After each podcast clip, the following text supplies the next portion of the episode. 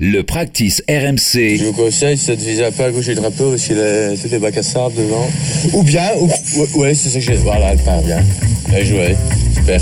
Le tips de Ramucho. La leçon du jour avec notre prof Ramucho. À chaque épisode, vous pourrez recevoir un cours particulier. Vous avez un problème, vous avez besoin d'un conseil. On est là pour vous. Alexis est avec nous aujourd'hui. Bonjour Alexis. Bonjour, bonjour, à tous. Euh, bonjour Alexis. Très heureux de t'accueillir. Merci de, ta fidélité. Euh, tu vas pouvoir exposer ton, problème à, Ramucho. On fait les choses bien, vous le savez, dans le, le, practice RMC. On vous installe sur le tapis, vous entendez les oiseaux. On est juste à côté des arbres, l'herbe est fraîche, bien tondue. Vas-y Alexis, Ramucho t'écoute. Alors moi j'ai la chance avec mon groupe de, golfeurs de partir euh, au Portugal dans pas longtemps et j'ai entendu dire qu'il y avait beaucoup de vent là-bas. Euh, et, l'idée, en fait, mon, le conseil dont j'ai besoin, c'est de savoir comment jouer dans le vent, avec le vent. Euh, soit il est contre, soit il est, il est avec nous. Mais, euh, mais voilà, j'ai besoin de, quelques conseils par rapport à ça.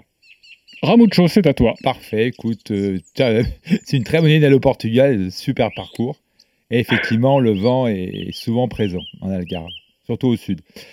Ben, écoute, première situation, si tu te trouves sur un départ, par exemple, avec un vent qui souffle de gauche à droite, voilà, figure-toi que, en fait, le vent, faut, faut bien comprendre que c'est pas forcément euh, systématiquement un ennemi. On peut en faire son allié.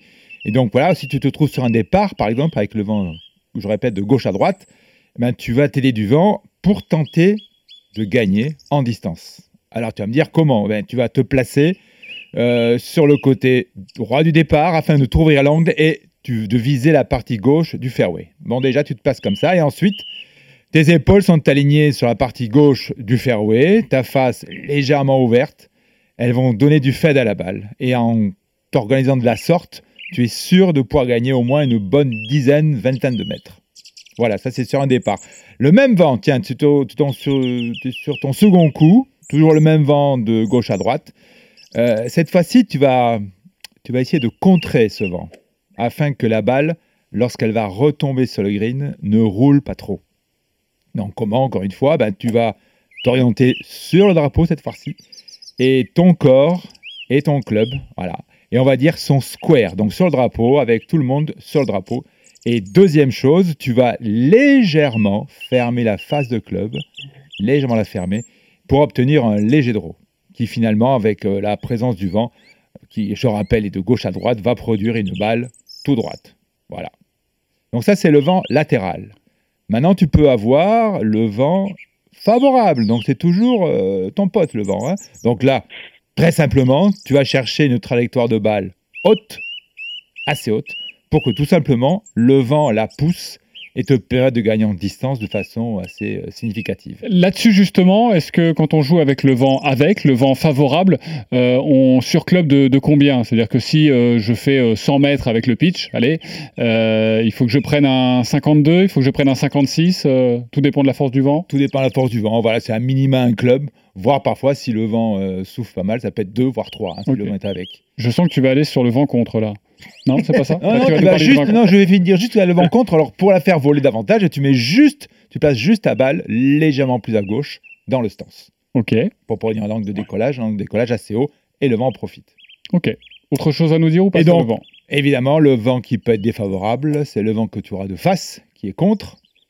Donc, tu vas à l'inverse du coup précédent, chercher à obtenir une balle basse pour que justement ce vent et le moins d'influence sur, sur le vol de balle. Donc en la plaçant à droite, voilà, bah, tu décales sur la partie arrière du stance.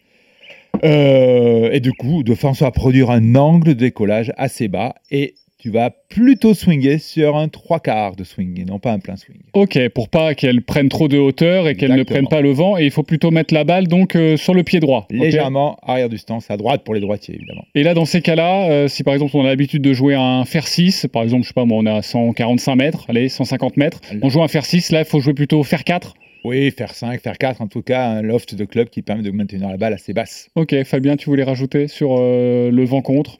Ouais, ce qui, est bien avec le vent contre aussi, c'est de pouvoir gripper un tout petit peu plus court et, et, et le fait aussi de jouer un club. Euh, donc, si euh, j'ai une distance d'un fer 6, je vais prendre un fer 4.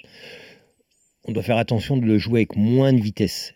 Pourquoi? Parce que en fait, la balle, euh, si on prend la balle a du spin et plus ou moins de spin. Et, et quand vous êtes vent contre, si vous mettez trop de vitesse, la balle va prendre beaucoup de spin, et forcément, si elle prend beaucoup de spin, elle va monter, elle- la balle prend de la vitesse, elle va être freinée. Et quand on joue en grippant un petit peu plus court, en faisant attention à la jouer beaucoup plus calmement, elle va partir avec moins de vitesse, donc elle aura un angle de décollage plus bas, avec moins de spin, et elle sera moins confrontée au vent contre. Ok, parce que souvent dans ces cas-là, on a plutôt envie de, de mettre beaucoup de force parce qu'on est vent contre et parce qu'il faut faire de la distance. Et en fait, non, il faut être plus doux et être plus, plus agréable avec sa balle, si j'ai bien compris. Alexis, est-ce que euh, tu vas te nourrir de cette discussion?